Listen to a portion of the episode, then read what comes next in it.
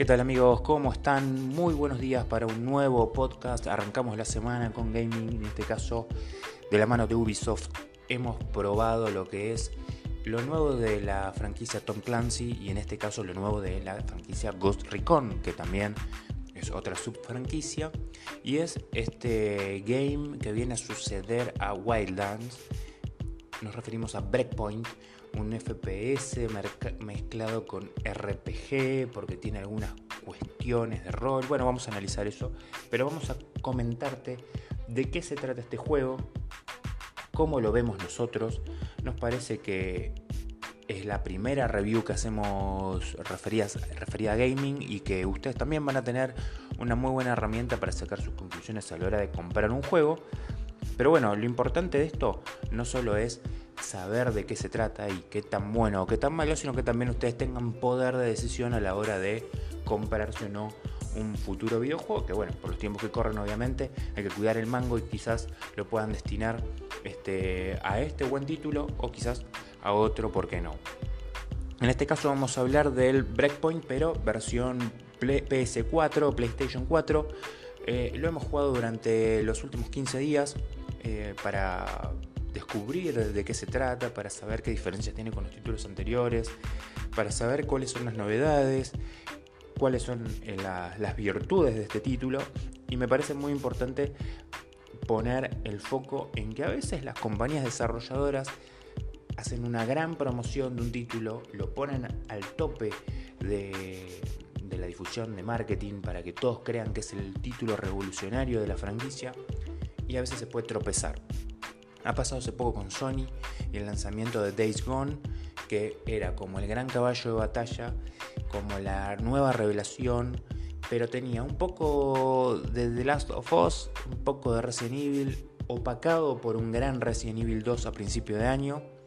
Y no hubo demasiado sobre el juego. Está muy bien logrado, pero hubo más marketing que resultados. Y en este caso es parecida la situación sobre todo cuando hace muy poquitos meses, muy poquitas semanas, perdón, fue lanzada una versión mobile de Call of Duty, que para muchos es obviamente limitada porque es para un dispositivo o para un celular, pero que cumple todos los condimentos. Entonces, cuando uno tiene algo que es sumamente sencillo y logra los objetivos, y del otro lado tenés un juego con muchísima inversión, muchísima promoción, con muchísimo marketing, pero no lo logra porque su entretenimiento sufre un daño, ahí tenemos el resultado, ¿no? Y en este caso, Breakpoint nos propone una interesante, un interesante modo campaña. Es uno de los pocos juegos que obviamente está pensado para ser multiplayer online, pero que trata de desarrollar un poquito más la historia para que en el modo single vos aprendas los primeros pasos y demás, que tengas una aventura también, que puedas divertirte, jugar, disparar un rato largo, porque es interesante el tiempo de duración del modo historia, pero que se limita, ¿no? Realmente el modo historia empieza a ser un poquito más retorcido eh, esta historia, esta excusa, como decimos nosotros, pues no es una historia, es una excusa para que haya otro FPS donde hay una empresa privada de seguridad que mezcla este, intereses con los recursos naturales y ver el daño que genera la intervención militar. Bueno, siempre hay una excusa, hay bandos, hay gente mala con tecnología futurista también, una mezcla de tecnología futurista porque pensemos también que el juego fue pensado para abordar tres frentes. Uno, el FPS, no quiere salir del FPS. Dos, mundo abierto, competir con el Battle Royale, con el Fortnite, con el PUBG Mobile, ir a ese público. Y tres, no descuidar, este, no solo quedarse con los soldados que se disparan, sino tratar de captar gente de Destiny o de Apex Legends con algunas vueltas de tuerca este, y personajes y maquinaria que roce lo futurista. Entonces, hay como una intención de aparcar mucho y apretar poco. Esa es la verdadera razón. La historia es ahí medio rebuscada para tratar de, llevar personajes. Tengamos en cuenta que uno de los personajes del protagonista es un importante actor de Hollywood, con lo cual había que darle también un motivo por el cual invirtieron dinero en contratar a un actor de Hollywood. No es el caso de Dead Stranding, donde está eh, eh Norman Reedus, eh, actor que es protagonista de Walking Dead, pero es el centro neurálgico de la historia del juego de Kojima. Acá, si bien es importante, no es este no sé si es bien logrado, pero bueno, es el más carismático de todos los personajes y obtiene quizás este, el puntaje más alto dentro de las actuaciones, pero no es el motivo por el cual jugás, ¿sí? No es que vas a jugar por él. No estamos hablando de juegos como, por ejemplo, este, no sé, el Killzone o, juegos que realmente requieren Medal of Honor en su momento, que requerían atravesar el modo historia, sino que es un juego que propone centralmente el juego online en todas sus promociones. Eh, habla sobre cómo está buenísimo que todos estemos conectados jugando con amigos, con auriculares, con el micrófono, eh, con lo cual el modo historia siempre queda de lado y hubo un intento de reivindicarlo. ¿sí? Básicamente eh, es eso. Em, el modo de juego tiene algunas cosas que están buenas, pero también tiene esto de ser rebuscado, porque como quiso abordar varios públicos el juego, y llegar como algo innovador, eh, se ha quedado sin nafta en muchos puntos. Mm, eh, algunas metodologías van rozando lo que es el RPG, eh, tratando de ver, no sé, la energía del oponente y demás, y, tratar de, abordar muchas cosas. Pero al ser un mundo abierto, también hubo un problema con el tema de los mapas, ¿no? es muy amplio el mapa al ser tan amplio no es que tenés muchas cosas por hacer, sino que al contrario cuesta mucho eh, deambular por el mapa y localizar determinadas cosas. Este, hay momentos que se hace denso eh, recorrer, a pesar de que en materia gráfica es sublime el juego. Hay juegos mejores, eh, ojo. Está, no sé, Red Dead Redemption logra ampliamente tener mejores gráficas.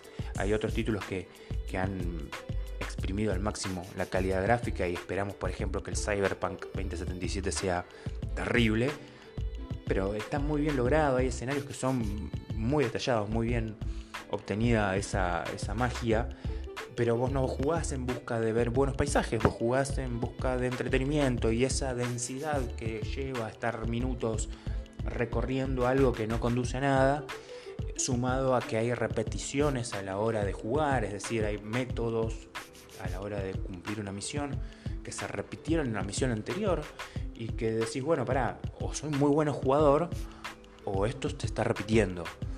Eh, eso, le sumamos también de que hay un detalle en la inteligencia artificial, también hay problemas de ajustes en la inteligencia artificial y que tiene muchísimos bugs.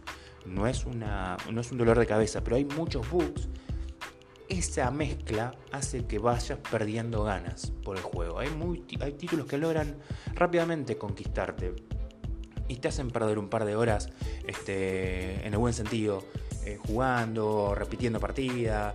Eh, vuelvo al ejemplo inicial, Call of Duty Mobile es un juego que no tiene grandes cosas, no tiene los mejores gráficos pensados, no tiene escenarios súper grandes, pero para ser un dispositivo móvil, un celular, que va por todas las gamas, no solo la gama alta, cualquier gama puede correrlo. No tiene requerimientos muy específicos. Con una buena conexión a internet básica podés jugar. Y no te propone nada más que jugar mano a mano con FPS o un Battle Royale bien logrado acción, dinámica y fluidez en los gráficos, listo, son horas de juego, aunque luego no lo juegues por una semana, pero lo ha logrado de manera sencilla. Eh, Breakpoint fue a mucho más y no obtiene ese equilibrio o esa, esa, atracción que puede conseguir otro juego, otro FPS. Eh, tiene momentos donde hay mucha acción, donde hay para aplicar técnicas de sigilo, de cuidado, de esconderse, de ir en silencio. Está bueno eso porque equilibra un poco todo esto que, estábamos comentando. Eh, lo hace un toque diferencial, pero bueno, eh, no es la gran fortaleza este, del juego. Sin embargo, esta variedad obviamente hace eso. Insisto, el factor Fortnite, como lo llamamos, eh, golpea fuerte. Hoy por hoy muchos juegos quieren llegar a eso. Eh, hace poquito Battlefield quiso hacer con eh, Red Storm, si no me equivoco, que era el modo de juego Firestorm, perdón, Firestorm, un modo de juego Battle Royale dentro del Battlefield y fue un golpe porque todos queremos jugar al Battlefield de manera tradicional y hacer un buen juego del Battlefield. Pero ya necesitar para competir contra el Fortnite un modo Battle Royale habla de que está girando el timón por otros intereses, ¿sí? Eh, es necesario que sea un título rentable a largo plazo y por hoy más que un buen juego. Y eso quizás es donde Ubisoft cometió el error, ¿no? Generar un juego que quiera ser muy, muy eh, de monetización y no tan buen juego. Eh, Fortnite es un juego entretenido. Fortnite te propone mucho monetización, obviamente, porque tenés que comprar muchas cosas o jugar muchas horas. pero acá en este caso hubo un desbalanceo total cuando cada cosa que puedas comprar, cada cosa que, veas se puede comprar. Es decir, desde aumentar el rango comprando con una microtransacción hasta un skin o un atuendo, como lo quieran llamar. Eh, o también comprar una mejora de un arma o una mejor arma o un equipamiento distinto todo se puede comprar. Esto desbalancea muchísimo porque ¿qué pasa? Yo puedo ser un gran jugador de FPS, no querer comprar nada, voy a tardar, voy a tener una curva de, mucho más larga a la hora de llegar a los objetivos de aquel que no sabe jugar nada, pero puso un billete y tiene todo el equipamiento, todos los mejores skins. Entonces cualquiera puede subir de rango sin necesidad de saber jugar. Eso me parece que debilita un poco las cosas, ¿no? Pero bueno, eh, nada, es, algo para pensar, me parece, no, no tanto grave, pero sí me parece importante que lo tengamos en cuenta, porque hay eh, situaciones en donde se puede monetizar, insisto, Call of Duty también tiene eh, herramientas para comprar o para acelerar un pase de batalla, en fin. Pero no siempre, no siempre se obtiene el mejor resultado, o no siempre es justo el mejor resultado para un juego cuando tenemos este que, haya diferentes niveles de jugador simplemente por cotizar. ¿sí? Es diferente, es distinto, es injusto, pero bueno, eh, nosotros no estamos para juzgar eso, simplemente para comentarles que existe. ¿sí? Eso también es importante porque ustedes como jugadores van a tener el poder de decisión. Es un juego que está, depende de dónde lo compren, entre 1000 1500 pesos. En, en, un modo básico la preventa llegaba y ascendía a 2700 pesos. Eh, es un juego que significa un costo importante y ustedes tienen que tener el poder de decisión sabiendo de qué se trata. ¿Es un juego que es una porquería? No, no es una porquería. El juego tiene muy buenas cosas como para entretenerse. No es un juego revolucionario, a eso nos referimos. Eh, hemos visto muchos títulos de este tipo y creo que es uno más del montón, pero se lo ha promocionado como algo fuera de serie y no ha logrado esa expectativa. Lo promocionaban como un juego para 9, 8, 9 puntos y apenas llega a los 5, 5.5 puntos. Este, no, no, no es muy eh, atractivo y bueno, este, en este caso no, no consigue lo que promete. Pero, pero no quiero ser este, totalmente negativo.